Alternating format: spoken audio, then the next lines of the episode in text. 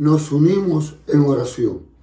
Nuestro buen Dios y Padre, una vez más nos tienes ante ti. Te suplicamos que nos hables en lo más íntimo de nuestro corazón. Nos has hablado de distintas formas y maneras.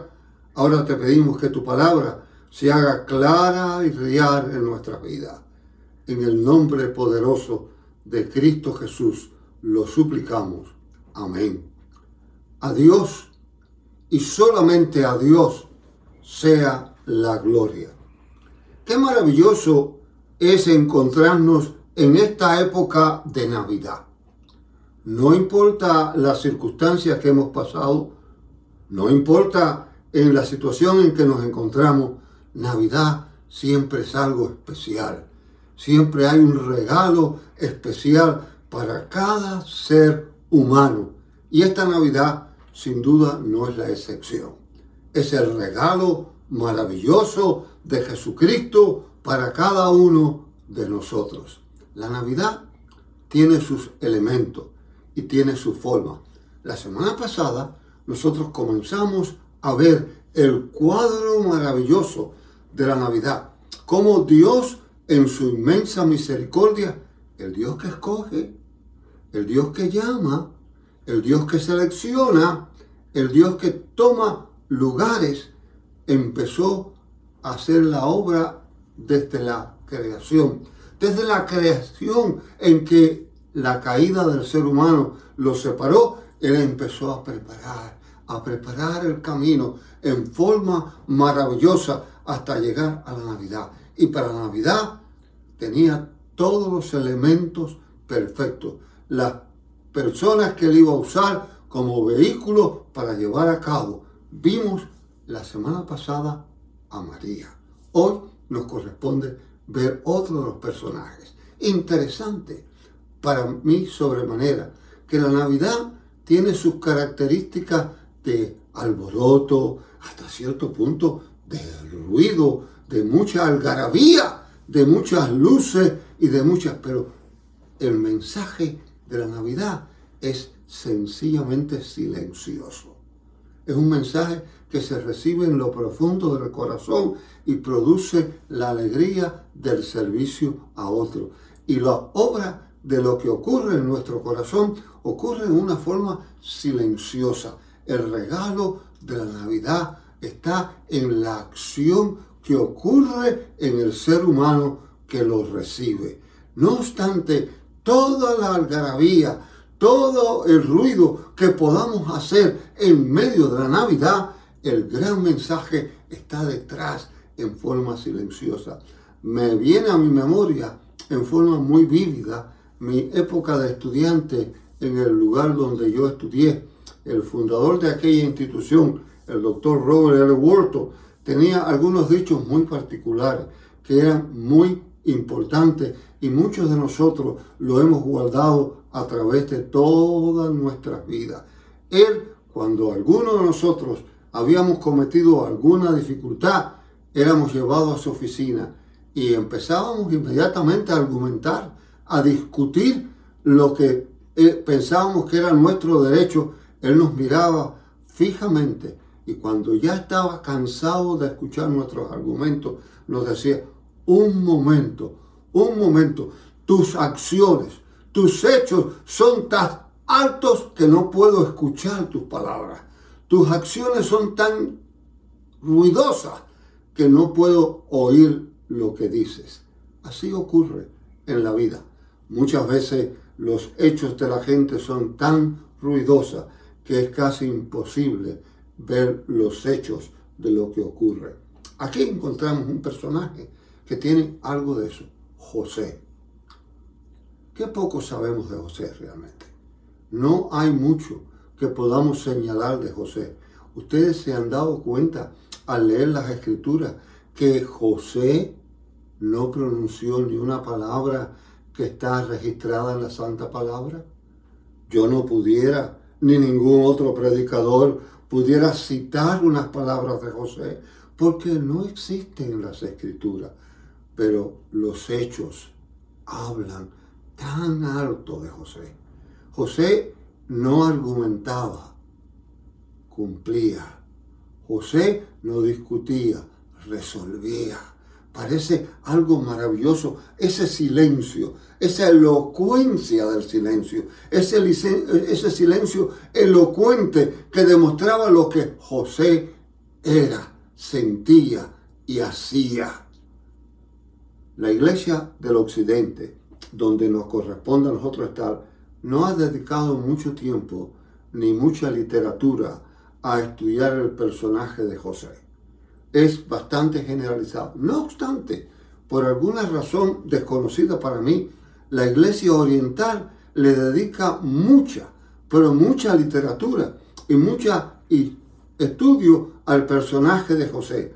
Obviamente son estudios hechos desde otro punto de vista que solamente nos sirven para iluminar alguna cosa ya que mantenemos nuestra actitud de sola escritura y dependemos de lo que nos dice la palabra. Hay tantas ideas, tantas ideas escritas sobre José, sobre si murió joven, si era viejo, y muchas de estas cosas pueden ser discutidas en muchos otros ambientes. Pero veamos ahora algunas de las pinceladas maravillosas que nos dan las escrituras y de las cuales podemos depender todo parece indicar, si usted lee en el primer capítulo de Mateo la genealogía de Jesús, que generalmente no la leemos. Pocas personas la leen, pero que yo creo que es importante leerla. Hay varias cosas allí importantes. Vamos a encontrarnos directamente y claramente que José es hijo de Jacob, descendiente directo de David, de Abraham, de David, de Salmón. Si ustedes ven en esa genealogía, aparecen que hay 14 generaciones desde Abraham hasta David. Hay 14 más entre David y la llegada a Jerusalén y 14 más hasta el nacimiento o la venida, llegada de José. José lo identifica esa porción de la escritura solamente como el esposo de María. Aquí encontramos algunos de los hechos que me parecen maravillosos recordar, reforzar y apreciar en esta Navidad. José está desposado. Yo prefiero realmente el uso de la palabra desposado a comprometido, porque tiene un peso mayor dentro del ritual judío. No sabemos todos los detalles de cómo ocurría en la vida judía de aquellos días, pero los detalles generales están claros. Eran los sumos sacerdotes quienes escogían las esposas para los hombres descendientes de David. Y aquí ocurrió de esta misma manera. Fue escogida María. La escritura lo ponen de esa manera, fue escogida y cuando estaban desposados, ella seguía viviendo en la casa de ella y él, en su, y él preparaba la casa. Se parece un poco a la cultura nuestra ya te preparé la casa. Él iba a preparar la casa, le dedicaba tiempo a preparar la casa para que ella viniera. Y en ese tiempo en que estaban desposados, no habían convivido, pero estaban desposados, ya era claro que eran pareja, ya eran claro que eran matrimonio. José se entera, la escritura no nos dice, pero los versos hechos en la iglesia oriental articulan que María se lo comunicó, de que estaba encinta. ¿Pueden ustedes, como humanos, pensar cómo se sintió José? ¿Qué ocurrió en su mente? ¿Qué dolor tiene que haber ocurrido? ¿A cuánta burla puede haber estado expuesto? a cuánto ridículo puede haber estado expuesto, José no dice nada. José no se queja. José no se lamenta. José no critica. José hace su plan.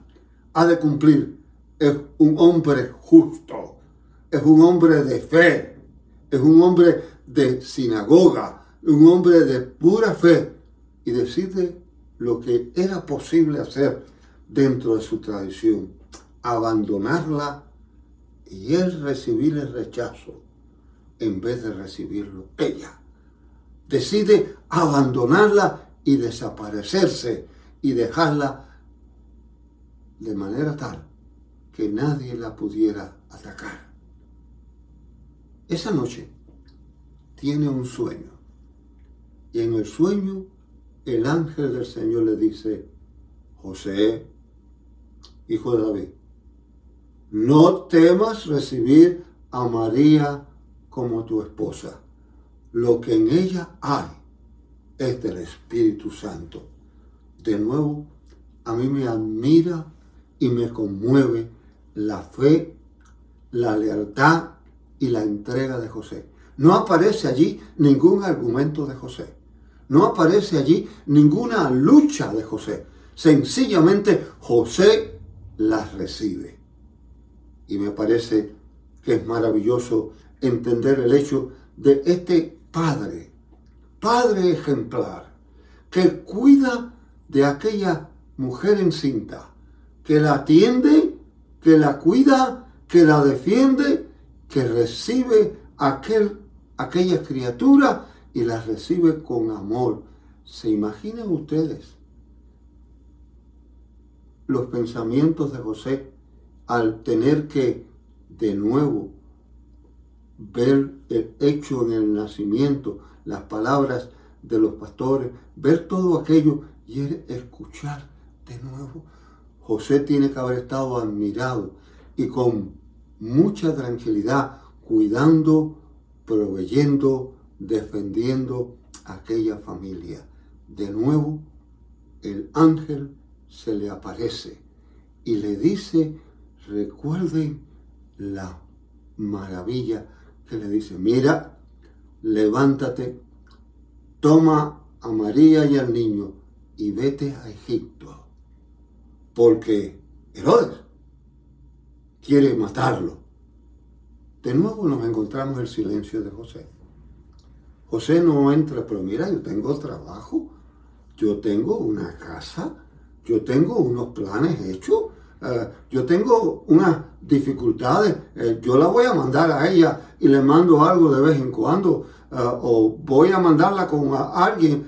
No, José se levanta, toma a María y toma a Jesús y se va, se va a Egipto y muchas veces no le dedicamos mucho tiempo a esto.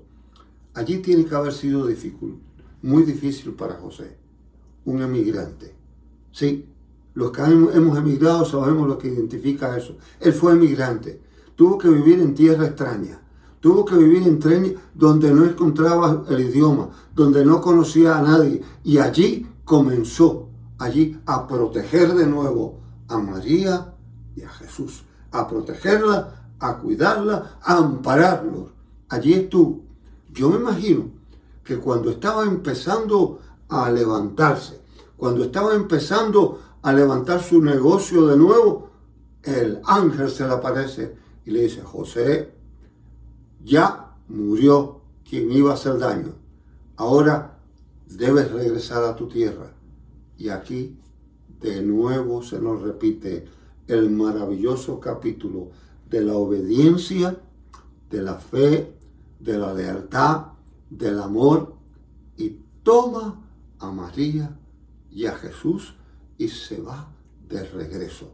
Cuando va de regreso, para que se cumpla la palabra, él entiende, oye, que el que está en el poder ahora es alquilado y tiene su temor y se va a Nazaret, al pequeño pueblo de Nazaret, y allí se estaciona, allí hace su hogar de nuevo, de nuevo con obediencia, con lealtad, con valor, y allí provee.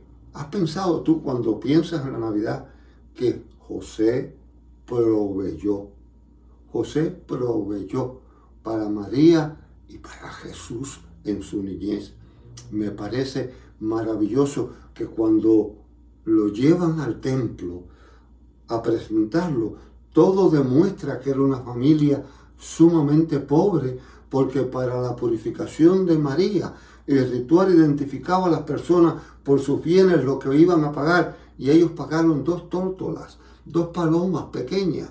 Por consiguiente, era muy humilde. Así que en medio de su humildad, José proveía, José trabajaba, José guardaba completamente todo lo que era necesario y veía con cuidado a su hijo Jesús. Sí, su hijo, porque en la forma adoptiva que lo había hecho, lo estaba criando y lo estaba amparando como el hijo que Dios había puesto en sus manos para su labor. Allí, José como padre cumplió la labor que se esperaba. Lo llevaba a sinagoga, lo llevaba a enseñarle la palabra, lo llevaba a cumplir la función paternal que le era dada en su tradición judía, educarlo en la ley. Allí lo enseñó todo lo que él sabía. Le dio una profesión, una profesión difícil en aquel día, la profesión de carpintero. Un carpintero tenía que trabajar duramente. No era todas las herramientas modernas que hoy tenemos. Y José enseñó a Jesús en esa labor. De año en año iban al templo y recuerdan cuando Jesús se les pierde en el templo. Es maravillosa para mí la experiencia. Recuerdan cómo María se refiere, ¿por qué le has hecho esto a tu padre y a mí? ¿Qué quiere decir eso? Eso quiere decir, sin duda ninguna, que María estaba plenamente satisfecha de la labor que José había hecho con Jesús, cómo lo cuidaba, cómo lo amparaba, cómo lo guiaba. Ustedes escucharon al principio mi referencia a la genealogía. Ustedes han pensado en algo cuando a una persona se le da un nombre. En nuestra familia, nuestros hijos se le dan nombres que son significativos en nuestra familia, que son significativos en nuestra cultura, que son significativos en nuestros ambientes. El caso de José no es distinto.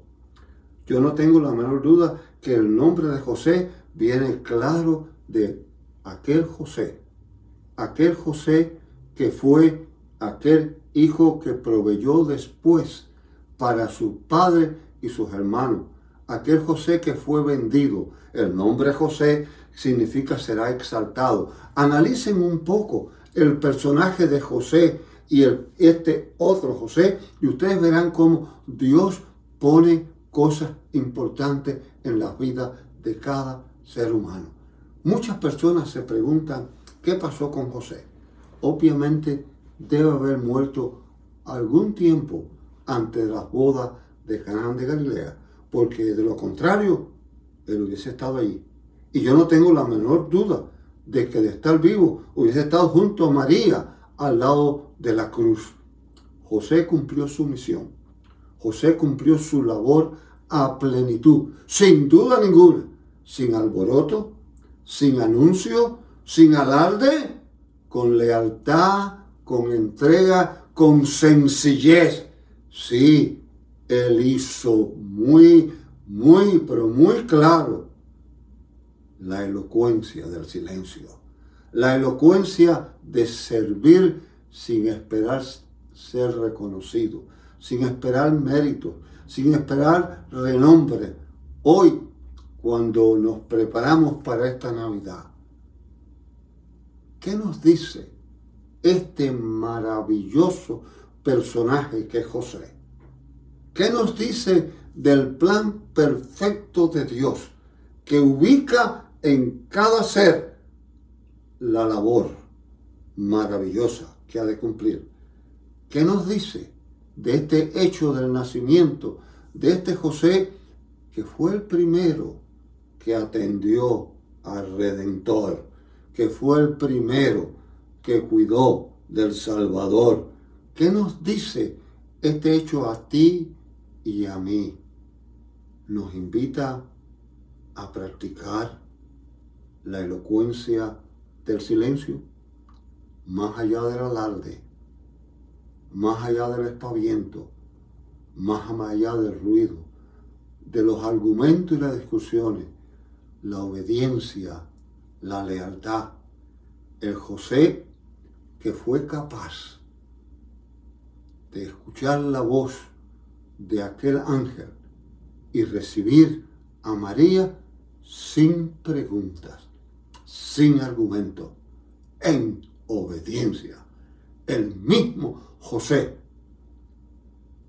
que los tomó, se fue a Egipto, regresó, educó, cuidó, y no encontramos palabra ter, porque en lugar de palabras encontramos acciones.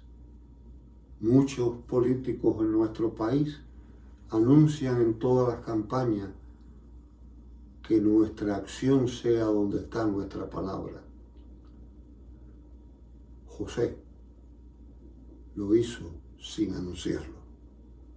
Jesús recibió el cuidado, al igual que María, de este maravilloso personaje que Dios colocó en este lugar de la historia para recordarnos que es importante servir sin esperar reconocimiento, sin esperar aplausos ni gloria.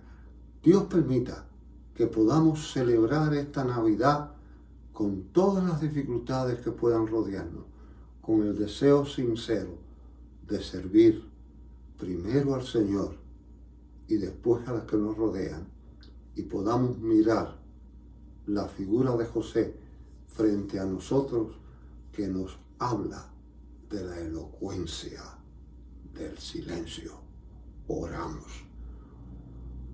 Buen Dios nuestro Padre, te damos las gracias por tu palabra, por el regalo maravilloso de la Navidad, por tu presencia en medio nuestro, por las características especiales y maravillosas de cada uno de los personajes que rodearon este hecho y que en tu divina gracia colocaste en el lugar oportuno.